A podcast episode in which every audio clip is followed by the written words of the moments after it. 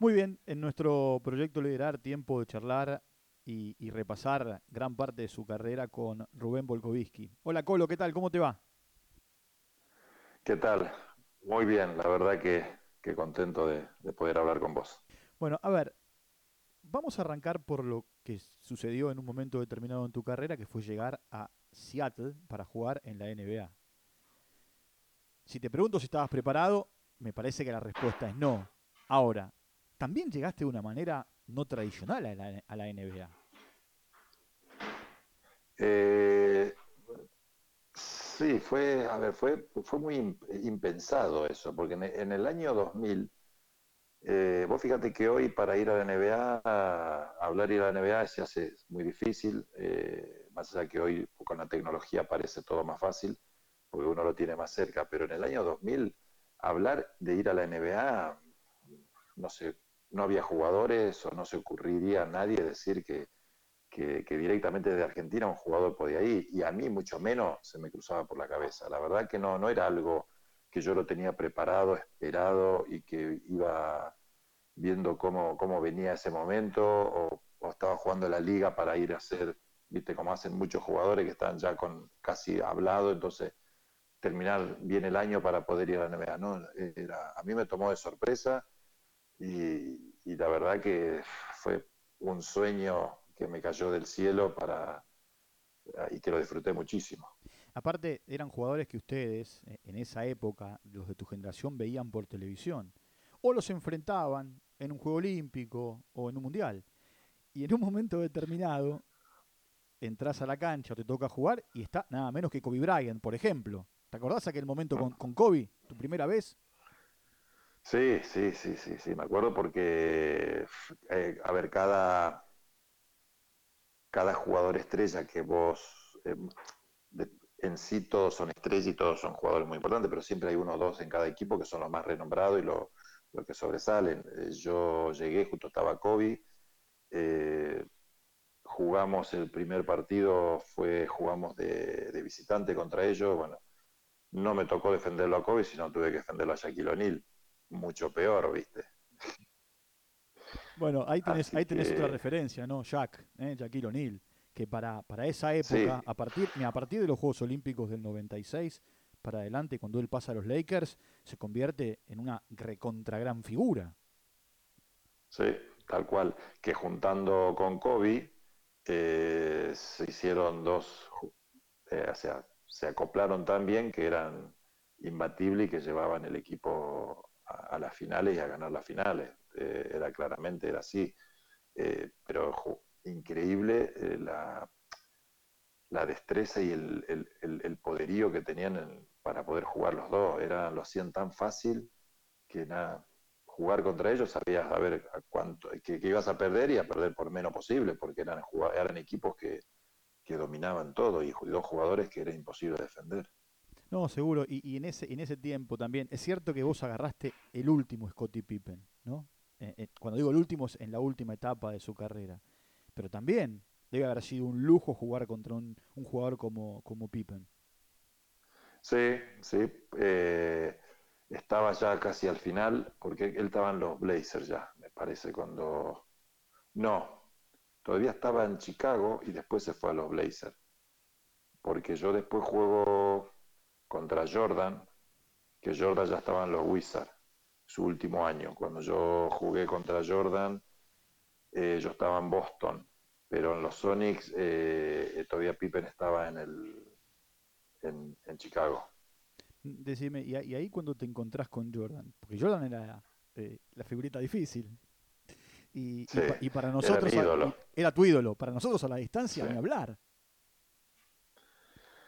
Sí, a ver, eh, yo siempre lo quise conocer eh, y viste tener una foto, cruzármelo, y nunca me imaginé que lo iba a tener, que lo iba a enfrentar. La verdad, lo enfrenté, tuve una cancha, tuve la suerte después de estar con él charlando 15 minutos en el vestuario porque pedí a un compañero que era el asistente nuestro en Boston a ver si podía eh, sacarme una foto con él. Y, y, más que una foto, él me hizo pasar, estuvimos hablando, yo estuve con mi hijo, Tommy, que era chiquito, y había una pelota y bueno, agarró una pelota, se puso a jugar con mi hijo, viste, hablar de la vida, de esto, del otro, sacó una foto, me regaló una camiseta, eh, una persona que, claro, me imagino que el asistente le habrá dicho que él era mi ídolo, entonces me esperó con todo, sabía que yo era argentino, todo, viste, preguntó un poquito y más o menos estaba informado de lo que, con quién se iba a cruzar, así que fue, fue la verdad, eh,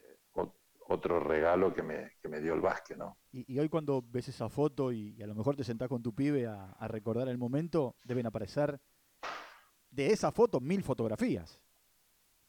Bueno, muchísimas tengo, muchas fotos guardadas, muchos recuerdos. Él, pobre, eh, no recuerda el momento y, porque era chiquito, entonces, viste, esas cosas le duelen más a él que a mí, pero bueno, eh, o sea, no sé, momento, porque si uno, yo tengo fotos casi de toda mi, de toda mi carrera que mi señora siempre fue, y aparte recortes, viste, de lo que es la carrera, pero las fotos, uno se puede mirar la foto para atrás y es como que empezar a, ver una película que ya la, viste y la, y la empezar a ver de nuevo con la foto que vas viendo de momento a momento.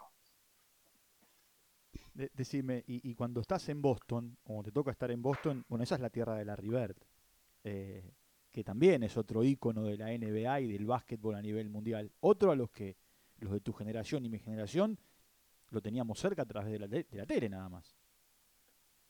Sí, sí, pero bueno, a él lo, no lo crucé en cancha, lo he cruzado, lo crucé fuera del estadio, ¿viste? Porque él, es más, cuando yo estaba en Boston... Él, es más grande, por supuesto él es más grande, eh, ya estaba retirado cuando vos llegaste, pero digo, e, es la ciudad de él, es la casa de él. Sí, sí, sí, sí, sí, sí. Hay fotos, camiseta por todo la, el, el Garden, ¿no? pero yo a él lo crucé, lo vi, creo que él estaba trabajando en Indiana, si no me equivoco, ya estaba trabajando en Indiana como manager o algo así. Eh, entonces lo había cruzado después cuando fuimos a jugar a Indiana, ¿no? Pero caminar por ahí dentro del estadio del Garden es, es, camiseta y recuerdo y de toda la historia de lo que es de los Boston, ¿no? Eso es la verdad que es, es alucinante. Bueno, Pepe Sánchez y vos fueron un poco los abanderados, los que abrieron el camino, ¿eh? para que después llegaran otros ¿eh? jugadores, entre ellos nada más y nada menos que Manu Ginóbili, que eh, puso al básquetbol argentino allá arriba. ¿Qué significa para ustedes? Bueno, para vos seguramente si le pregunto a Pepe me dirá lo que significa para él, pero me parece que el criterio debe ser parecido. Haber abierto el camino para el básquetbol argentino en la NBA. Sí, a ver, te sentís... Yo creo que si nosotros no hubiéramos sido los primeros, en el 2002 Manu hubiera sido el primero. Eh, tranquilamente después del Mundial o antes del Mundial ya hubiera estado, porque ya había sido drafteado, eh, lo estaban siguiendo, él fue la figura en Italia en el, año, en el 2001 cuando salen campeones, eh, va al Mundial y la rompe toda. Era, era, yo creo que era su próximo paso era la NBA seguramente si uno hubiera ido nosotros, pero a ver, haber sido primero, eso por, muchos dicen, no, se abrió la puerta. Fuimos los primeros por, por cuestión de por ahí de edad o de, juego o lo que sea, pero yo creo que Manu y los demás chicos hubieran sido los mismos eh, jugadores de la NBA como lo fueron. Por supuesto hay una, hay una generación que marcó al básquetbol argentino, entre ellos estás vos. Y está Ginóbili, ese Ginóbili que, eh, bueno, parecía que Pepe Sánchez lo pagaba porque muchas veces le ganaba, eh, en esas competencias que tenían en Bahía, porque a lo mejor era muy flaquito, porque estaba bajo la sombra de los hermanos. Sin embargo, no solamente cautivó a los entrenadores, sino también a todos ustedes. Y son ustedes los que dicen que en el día a día Ginobili los sorprendía con las cosas que hacía, no en los partidos, sino también en los entrenamientos. Sí, eh, a ver, es como jugar al truco y tener siempre el macho de espada con vos. La de espada es así. Entonces, eh, es un, ese equipo, yo creo que sin él no se hubiera conseguido lo que se consiguió y él sin todo el equipo ese tampoco, porque éramos todos como un rompecabezas y cada uno pertenecía a una parte eh, y, esa parte que hacía, cada uno la hacía bien, eh, coordinado con, con, todo lo que venía de atrás de trabajo técnico y esas cosas, pero en momentos clave de, juego nosotros sabíamos que el tener a, a mano eh, para nosotros era lo, mejor porque era en momentos críticos era el que agarraba la pelota y, sorprendía con esas cosas que siempre sorprendía a él, terminando haciendo un gol o viste sacándote de esa sequía de no poder convertir un par de minutos. Eh, esa facilidad la, tenía él, la tienen jugadores, muy pocos jugadores del mundo, él, Messi, Jordan, eh, LeBron James, son todos jugadores que, que son eh, especiales para, para el momento clave de cada juego. bueno, nosotros tuvimos la suerte de tenerlo a mano y de, y de que de tener una excelente relación, de ser, de, que somos hermanos de camiseta por todas las cosas que conseguimos y por todas las cosas que vivimos y por cómo eh, nos extrañamos y, nos, y nos queremos encontrar todavía, porque después de tantos años tenemos un grupo y bueno, armamos de, vernos una vez al año en algún lado para poder disfrutar entre nosotros y poder eh, seguir eh, esa química de, equipo y de, y de, ser humano que teníamos todos juntos, ¿no?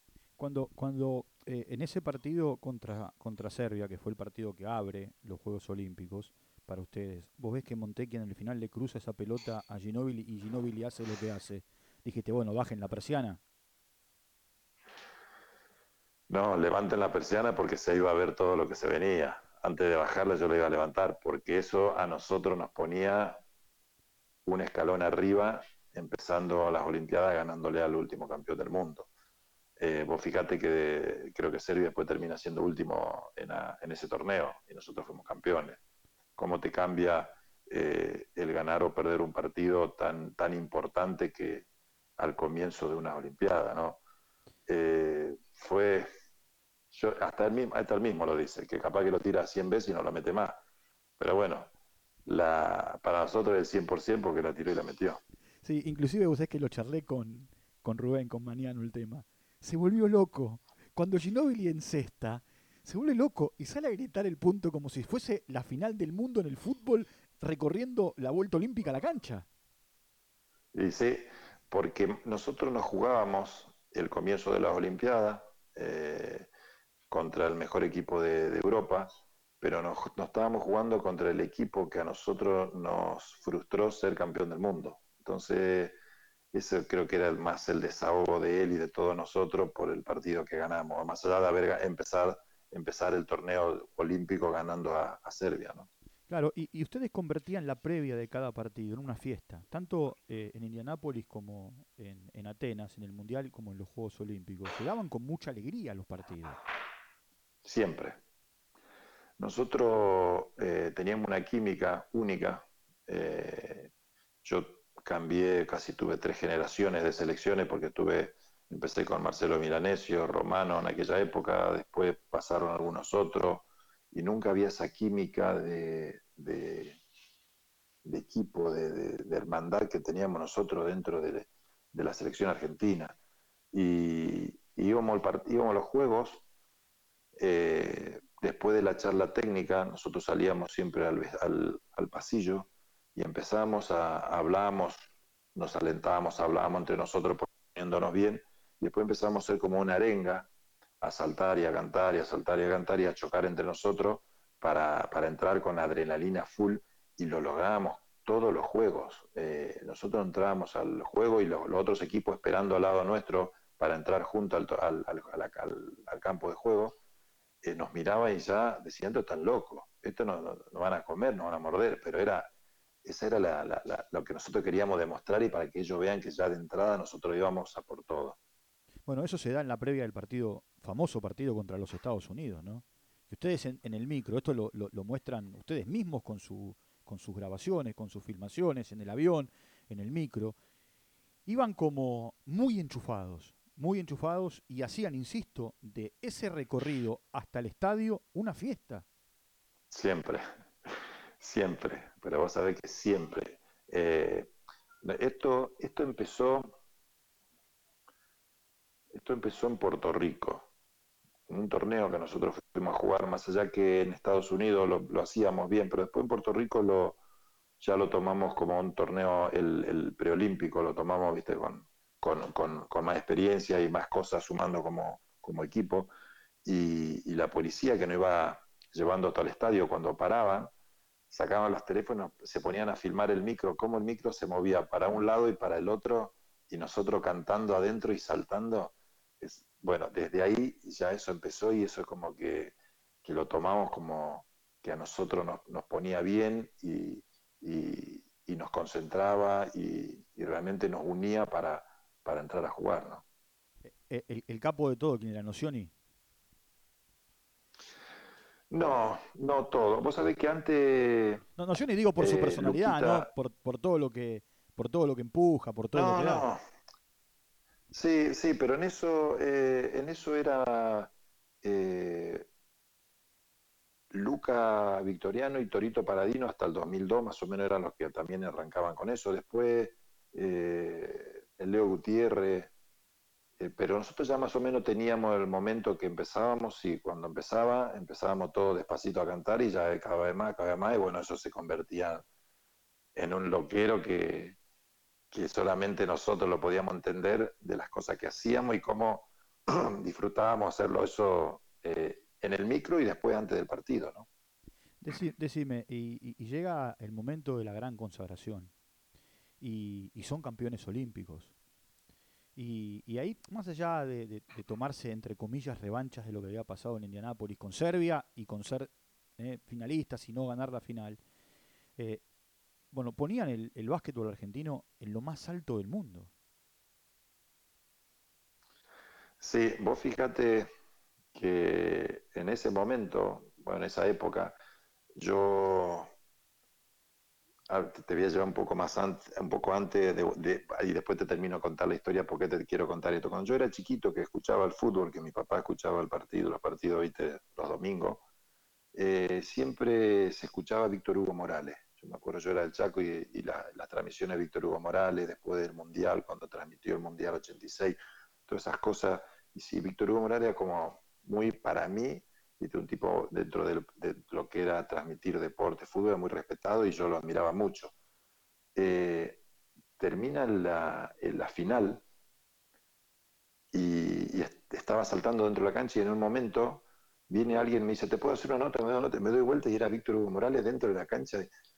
Y yo no le podía creer que Víctor Hugo Morales esté en el, en el básquet con, todo lo que yo pensé que decía que era fútbol, viste, yo en el básquet y él emocionado con todo lo que ocurría ahí. Una persona con tanta historia, súper emocionado.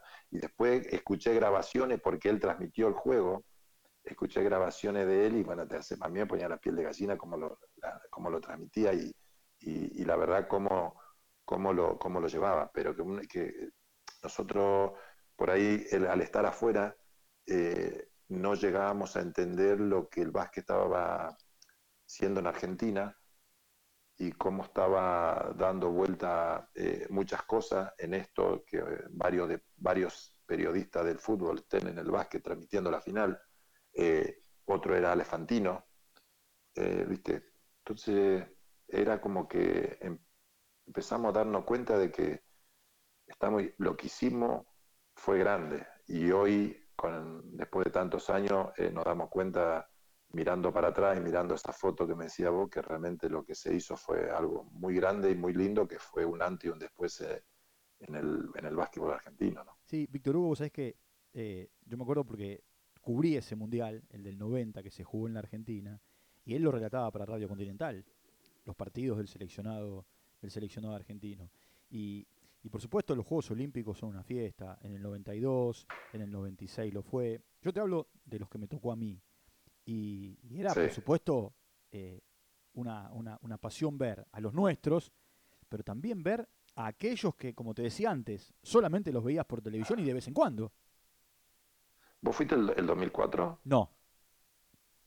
Ah. No, no. Yo los seguía yo estuve en el 96. Sí, en el 96 sí. yo estuve en el 96. En, el 96 en Atlanta sí. Eh, que Estados Unidos, Estados Unidos venía de tener el famoso Dream Team, el primer y único y verdadero Dream Team, a mutarse a ese que también hizo lo que hizo en Atlanta. Sí, sí, sí. Pero bueno, era, era un equipo también fuerte ese. Muy. Dentro de todo nosotros hicimos bastante cara, ya era como que venía asomando algo de lo que podía llegar a pasar después. Bueno, a ver, quiero, quiero seguir con, este, con este juego de ir y venir, ¿no? En, la historia, en la historia tuya. Porque vos llegás a la Liga Nacional con 20 años. Eh, y, en esa, en esa Liga Nacional eh, había jugadores que vos recién nombraste que no solamente marcaban el camino en el seleccionado, sino, bueno, en aquel momento era Atenas el que, el que tenía el, dominio del, juego. Y entre ellos estaba Milanesio, que para los de tu generación es un poco el maestrito de todos ustedes, el guía de todos ustedes. Eh, sí, era, era, un, era un jugador diferente, muy diferente. Eh, yo tuve una gran relación con él. Eh, era de los jugadores que le gustaba entrenar muchísimo, que yo cuando descubrí y lo conocí, veía cómo entrenaba, empecé a tomar mucho también de todo lo que, de todo eso de entrenar y entrenar y, darle hasta que salga. No, ah, no sale, me voy a mi casa, no, darle darle. Eh, esas cosas de, él a mí me, marcó muchísimo, ¿viste? Y, después, después yo me, después me fui afuera, me fui a otro equipo, pero bueno, yo hoy todavía con él tengo una, excelente relación. Eh, creo que, que Marcelo fue, fue uno de los padres, digamos, de lo que fue la generación nuestra, porque la mentalidad que él tenía era más o menos acorde a la que teníamos nosotros en el grupo de la generación dorada. Eh, hoy yo creo que Marcelo, cuando él me veía que yo iba al gimnasio todos los días y me decía, ¿para qué iba al gimnasio? Tiempo después se arrepintió y dice, ¿cómo no fui al gimnasio? Hubiera sido otro jugador.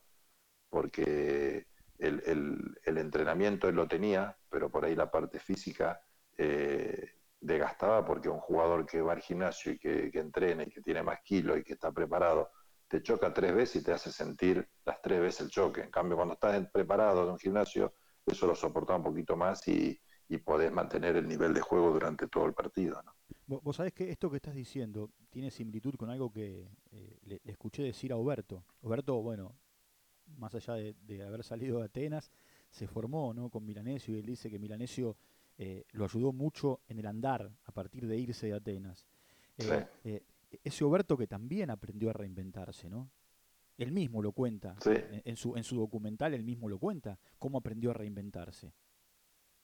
Sí, sí, sí. Yo Fabri lo conocí, soy un poco mayor que él y bueno, bueno, yo estaba en la selección y él después empezó a venir y, empezó a, copiar un poco del gimnasio. Yo veía cuando él entrenaba con lo de Marcelo, con las cosas que hacía, entonces también copiaba muchas cosas yo de cuando entrenaba y veía cuando él entrenaba, pero después del gimnasio, de, cuando, cuando yo tomaba los famosos batidos, viste, después de entrenar para recuperar y ponía banana y huevo, y él se compró una licuadora y iba con la licuadora para todos lados. Se llevó la licuadora para todos lados. No se olvidaba nada, menos la licuadora. La licuadora iba para todos lados porque él tenía que tomar su batido todos los días para estar fuerte, porque dejé, y bueno, y era, y son cosas que uno va viendo y aprendiendo y va tomando de los de lo que había en ese momento. Y la verdad que, que hoy con Fabri nosotros, eh, después que él entra a la selección, tuvimos casi 15 años juntos en habitación, porque eh, siempre es por pareja, y, es, somos hermanos de la vida, del básquet, de todos. tenemos una relación muy, muy grande y, nos queremos muchísimo. Entonces, eh, creo que yo siempre voy a hablar maravilla de él porque me parece que es uno de los jugadores clave dentro del grupo este también para, para lograr todo lo que se logró. ¿no? ¿E-, ¿Él se ponía a cantar en la habitación o no? ¿O en esa época no cantaba? No, en esa, le pegaba con las zapatillas, ¿cómo va a cantar? No, no, si ahora imagínate canta y medio que quiere dibujar el canto en esa época, no, empezó, empezó, no, vos sabés que tocaba la guitarra, sí, porque salimos al Mundial 2006 y él ya estaba tocando con la guitarra, había sacado una foto, no sé qué, cuando llegamos a, Japón, eh, una de las marcas de guitarra que tocaba él, le, le, mandan de regalo una guitarra. Entonces lo acompañé y fuimos hasta un lugar, de una tienda de, esa marca, y ¿no le regalaron una guitarra que yo digo, pero esto se puede, ¿cómo te Y él estaba con esa guitarra, en, porque era una muy buena guitarra, muy buena, te estoy hablando de, lo mejor de la guitarra que había, y yo creo que la debe tener todavía. Y bueno, empezó a y tocaba con eso y... Y tocaba, y te volvía loco. Sí, no, no, pero ah, te digo, Fabri, la hora, nene, tengo que dormir, basta, basta, ¿viste? Porque si no... recién, recién hablaste del Mundial 2006, ¿no? Vos mirá lo importante que, que fue para, no solamente para ustedes, sino para quienes jugaron con ustedes o contra ustedes, que eh, Pau Gasol arranca su libro hablando de ese partido con Argentina.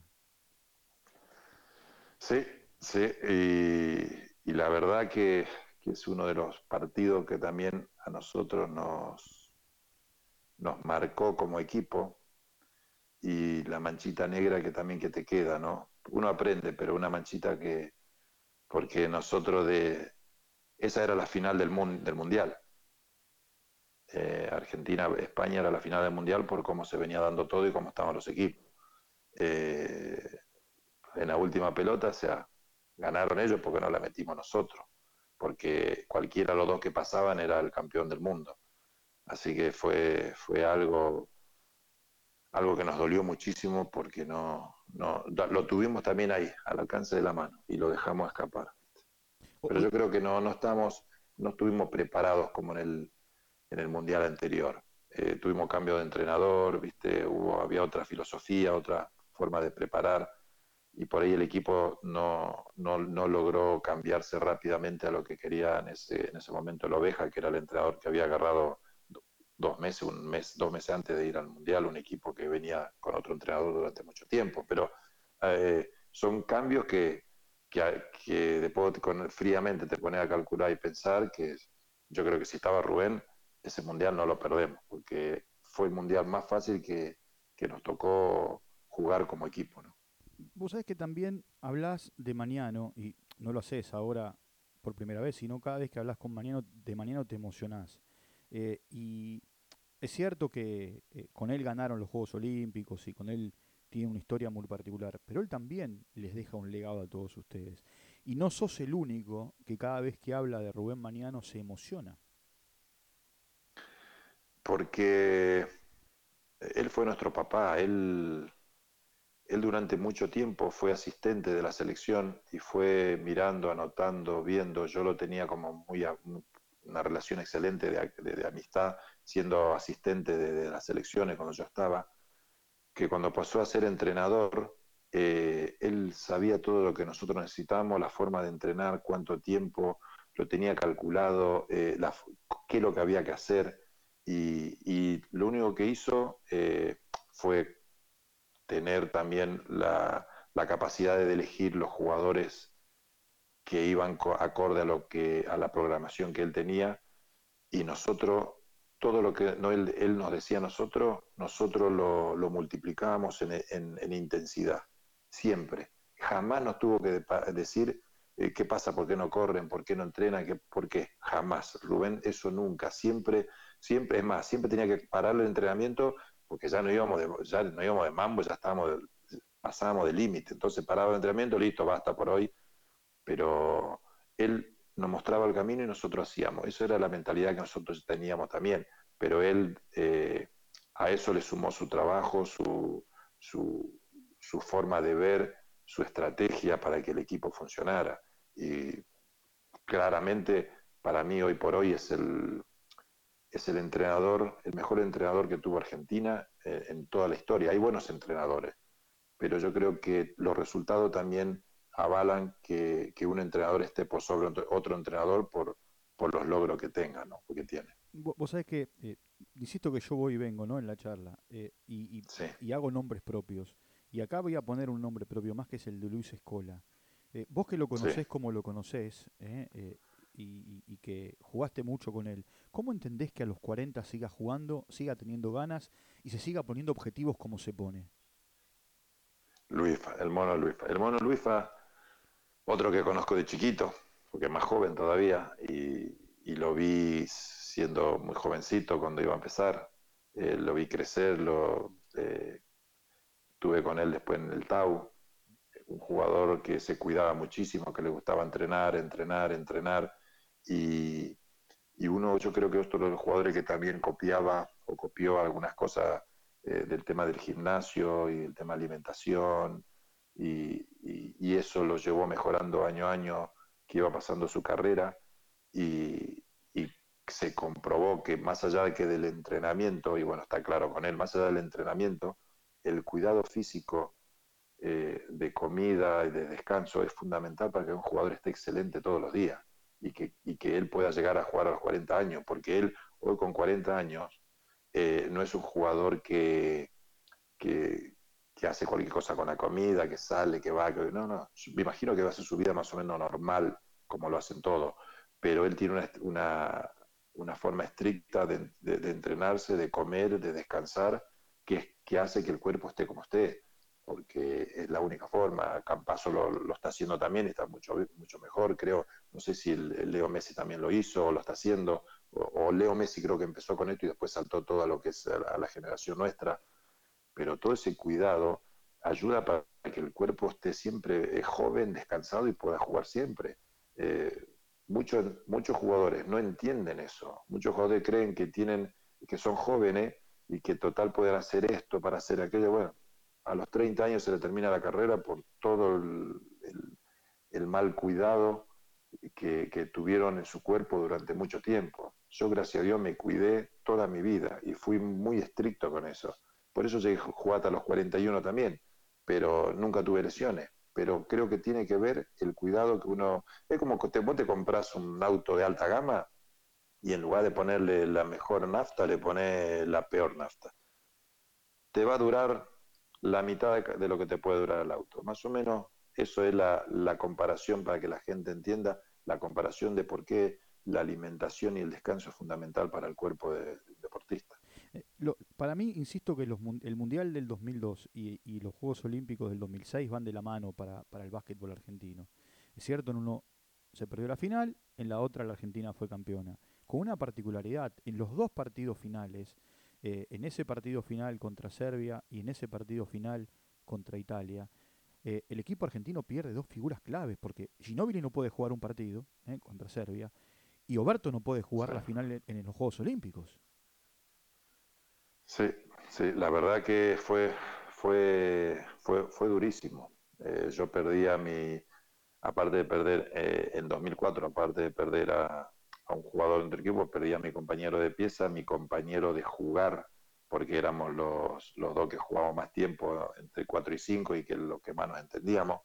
Eh, más allá que con Luis nos entendíamos muy bien, pero nosotros tuvimos en 2004 a Luis que venía de atrás, que podía ocupar el cual, cualquiera de los dos lugares, el mío o el de Fabri, y hacer el trabajo muy bien también. Por ahí nosotros el 2002 lo que no teníamos era el, eh, el jugador que, suplante a, a, mano. Porque si nosotros hubiéramos tenido otro jugador, ponele, te llevo Carlito Delfino, de la misma edad de mano, en la misma época ahí, eh, sabe que es alemán, entra Carlito Delfino y ya tenemos otro jugador de calidad eh, y, de mucho de mucho juego ofensivo para, para, cubrir el lugar. O sea, los, jugadores que estaban eran muy buenos para, para estar en lugar de Manu. Pero lo que pasa que eh, Manu era, era diferente y era muy superior a todo. Bueno, y, y, en ese en ese en ese punto, bueno, nombraste a Delfino recién, ¿no? Es otro de los jugadores que le ha dado mucho al seleccionado argentino. Eh, bueno, el loco de los autos es Delfino. Sí, el ancha. gusta la, nos gusta la pesca, los dos también tenemos, eh, a mí me gusta la pesca, él también, entonces tenemos ese, ese vicio aparte de, del básquet que, que, nos gusta compartir. Lo no sé si viste eh, el documental de, de, Fabricio, de Roberto, Reset, que, que, lo lleva lo lleva a mañana a pescar en un botecito. Vos no sabés lo que yo me reí cuando lo, porque automáticamente estaba mirando eso, puse pausa, porque lo miré acá, me mandaron los códigos y lo pude mirar. Puse pausa y lo llamé. Le digo, ¿no te caíste al agua? Porque te agarró Rubén. Digo, ¿cómo te da? Y vos te vas a pescar. Me dice, yo no sabía agarrar una caña, no sabía tirar nada y me, metí a pescar para hacer eso. Le digo, no, lo que me reía. Digo, no, mira si te caías, te caías al lago, lo, lo, bueno que hubiera sido para la filmación de mostrarlo. ¿no? Pero bueno, eh, sí, eh, sí, lo vi, lo vi. Y, Rubén tiene más idea de pesca porque Rubén le gusta, Fabri nunca se, nunca se dio por, ir a pescar y meterse. Yo no sé por qué se le ocurrió meterse con Rubén. Eh, aparte, en una, en una canoita que tenía, no sé, dos por dos, metros por 30 centímetros, donde vos te movías y, se movía para todos lados, en lugar de agarrar algo más grande, ¿viste? Pero bueno, son cosas que, te hacen reír. Los Panamericanos del 95, por supuesto, sirvieron para ganar eh, en la Argentina la medalla dorada, para ser parte de un torneo panamericano, pero también como particularidad se jugó Mar del, se jugaron en Mar del Plata, que es una capital importante para el básquetbol, Peñarol, Quilmes, eh, la esencia eh, de, la, de la Liga Nacional. ¿Eso también tuvo mucho, mucho en ustedes, mucha, mucha influencia en ustedes? Bueno, esa era una generación de, una parte de la generación de la selección que yo que estuve, que te decía que era la anterior, donde estaba Marcelo, el, eh, donde estaba Jorge Raca, Cristian Aragona, eh, grandes jugadores, Juan Espil. O sea, teníamos, era una generación muy buena, eh, que se le ganó a un gran equipo de Estados Unidos en una final memorable dentro del Polideportivo Mar del Plata. Me acuerdo de ese Polideportivo, nunca lo vi tan lleno. Había gente colgada del techo, nunca lo vi tan lleno, que fue algo increíble porque una cosa, es lindo cuando uno sale campeón y después siempre quiere volver a salir campeón porque esa, esa, esa adrenalina y esa, esa, sensación que uno siente cuando gana, la vuelve a sentir cuando vuelve a ser campeón. Entonces, eh, nosotros fuimos campeones ahí y después era como que teníamos, que queríamos sentir esa adrenalina, sentir esa forma de decir, eh, a ver qué se siente eh, nuevamente ser campeón. Y con tu gente, ni te digo, con tu gente que está en tu país, con que toda la gente está disfrutando y saltando es, te llevan, te llevan mentalmente a, la estratosfera. Eh, jugar, jugar eh, como jugaste en un montón de lugares, no sé, España, Italia, Grecia, Puerto Rico, Polonia, Uruguay, eh, se me puede escapar algún lugar, ¿no? bueno, la NBA. Rusia. Rusia, Rusia, Rusia mucho tiempo en Rusia. tiene, tiene su mérito, tiene, tiene su recuerdo. Jugaste también mucho en la Liga Nacional, en diferentes equipos. Ahora, la sensación de jugar en tu provincia, eh, en tu ciudad, es comparable con todo el resto o no?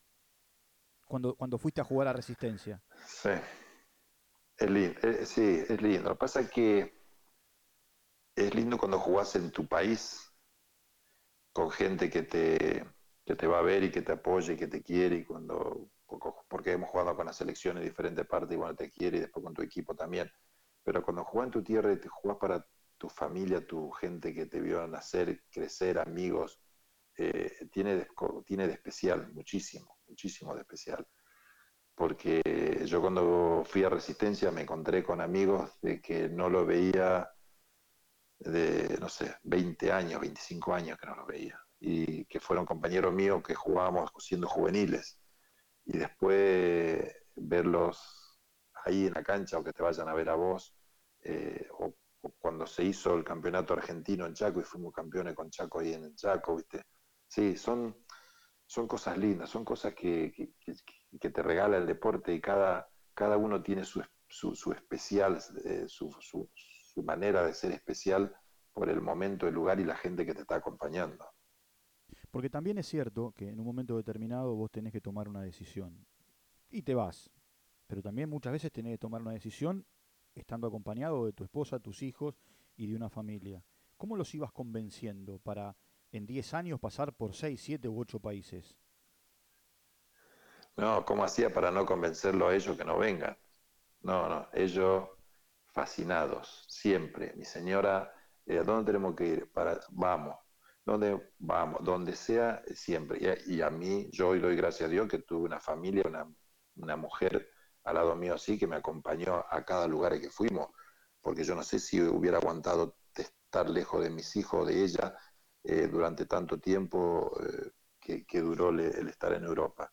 Eh, la verdad que, me saco sombrero y, la volvería a elegir siempre por todo lo que ella hizo con, por la familia, por los chicos y después por mí, ¿no? de acompañarnos, de estar, de atendernos, de, de aguantarte la mala onda, de aguantarte malas cosas, viste que jugás mal, que no estás bien. Bueno, todas esas cosas, eh, yo creo que una mujer es importante y que te banque y que te esté apoyando y que, a veces te diga las cosas que no están bien y que vos realmente no te guste, pero después te das cuenta que, realmente tiene razón porque está pensando en vos y quiere que vos mejores. Eh, pues yo creo que, que, todo deportista o todo ser humano que tiene una mujer que, te apoya y, te, y que te quiere ver mejor todos los días y que te dice la verdad en la cara, hace que, uno pueda crecer y estar bien siempre. Bueno, para, para final quiero volver a la NBA. Eh, así como pasamos por un montón de jugadores, quiero detenerme en LeBron, ¿no? En, LeBron James. Sí. Eh, ¿Es hoy el mejor de los mejores? Es un animal. La verdad que yo no puedo creer. Eh, para mí Jordan siempre fue el mejor, pero viendo todos los años, a ver, hasta una época uno compara las edades, ¿no? Eh, yo creo que Jordan a la edad de, de Lebron no era lo que es Lebron hoy. Eh, es otra época, ¿no? Estamos hablando de otra época, de otro físico, pero lo de Lebron eh, es increíble. La edad que tiene, las cosas que, que hace, lo que contagia, lo que lleva para adelante, lo que realmente juega con la pasión que lo hace. No es, es un jugador que ganó todo, tiene todo, pero él va por más. Entonces, eh, esos son los jugadores que, realmente le hacen bien al deporte, ¿no? Aquel jugador que no juega por lo que tiene, sino pues juega por lo que va a conseguir cada día. Eso realmente hace que, que sea un jugador que siempre siga creciendo. Bueno, y en el final, ¿cómo fue la historia cuando Gary Payton te invitó a la fiesta? Eh, era Halloween y, y me dice, y nos dice, bueno, este, dentro de dos días Halloween no, vamos a pasarlo todo en la casa de Gary Payton. Nos dieron la dirección y le dije, le digo a mi señora, mira, tenemos que ir a Halloween disfrazado. Le digo, yo no me voy a disfrazar, olvídate, porque no, aparte un disfraz acá donde consigo. Me dice, no, yo tampoco. ¿Qué hice? Le compré un zapallo, un, disfraz de zapallo a mi hijo Tommy lo llevé disfrazado. que hoy, quiere, hoy ve la foto y me quiere matar, pero bueno, total era chiquito y él se ponía cualquier cosa, yo sabía. Y entonces para un taxi, bajo en mi casa, para un, yo vivía al lado del Kia Arena, eh, a una cuadra de donde estaba el estadio. Entonces para un taxi, bajo para un taxi, yo todavía no tenía coche porque habíamos llegado hace poco. Me dice, le digo, ah, tenemos que ir hasta acá. Uh, que quedaba lejos. Ah, bueno, vamos, vamos y arrancamos y salimos. Y nos fuimos y salimos de Seattle, pasamos un puente, entramos en una isla y nos decía, acá está la casa de Bill Gates. Ah, mirá, yo decía, viste, medio de noche, no, mucho no lo... Eh, iba tratando de mirar porque era, es precioso Seattle. Entonces en un momento llegamos, se termina la calle y una subida como para una, no montaña, pero así para arriba, una calle sin salida, con un portón que había que tocar un timbre para que te atiendan y para pasar.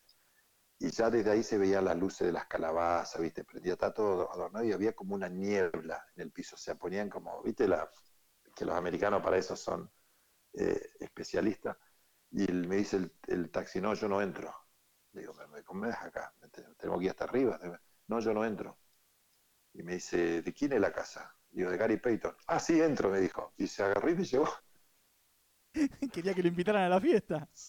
Claro, llegó arriba, me bajó y se bajó, viste, le pagué todo, bajó y se bajó y estaba buscando jugadores hasta que vinieron los de seguridad y le dice, señor, vamos para afuera, para afuera, y lo sacaron al taxi. Bueno, pasa la fiesta, la verdad, pasamos bien, termina la fiesta, y cuando estoy, por, bueno, bueno, nos vamos, saludamos, todo así, digo a Mariana, el taxi, tenemos que llamar al taxi. ¿Cómo no le dijimos a este que nos venga uh, bueno, ¿y cómo hacemos? Entonces buscando número para llamar al taxi, y en eso viene Patiwin y, y me dice, ¿qué va a hacer Big Ru? Digo, no, el taxi para, para volverme para casa. Sí, Big Ru, ellos todos me decían Big Ru. Le digo, un taxi. Me dice, no, taxi no, vamos conmigo. Tiene una limusina como de tres cuadras. Le digo, no, yo con Tommy ahí no digo, Mariano, vamos a ir con Tommy, este onda sabe, ¿viste? Porque aparte, eh, Tommy lo quería mucho a, a, y, y a él, porque cuando íbamos a la cancha, que a veces yo me podía entrenar, él entraba y si lo llevaba a Tommy a jugar, lo levantaba para que el abuelo que estaba se revolcaba en el piso, viste, le encantaba, era un tipo, lo, vos lo veías grandote así, pero era buenísimo, era más bueno que las... No, vamos, vamos conmigo, no, no, no se habla más, vamos, vamos, bueno, vamos. Entonces subimos, me digo, que ni se mueva Tommy. Entonces entramos adentro, nos sentamos así, y él dice, ¡Ey, Tommy! Y la cara Tommy empezó, digo, no, sí, Tommy saltaba para acá, para allá, con él jugando, todo, la verdad, y volví con él hasta mi casa, me zafó, pero increíble, es gente, realmente es gente muy buena, gente que vale la pena conocer y, y, disfrutar momentos como eso, ¿no? Gente que, uno veía en la televisión siendo estrella en, en los equipos que estuvieron. Bueno, un poco lo que, lo que charlábamos en el arranque, ¿no? Te encontraste con aquellos que tenías o en las figuritas o en la televisión. O eventualmente, o eventualmente ante alguna situación extraordinaria en un partido enfrentándolos.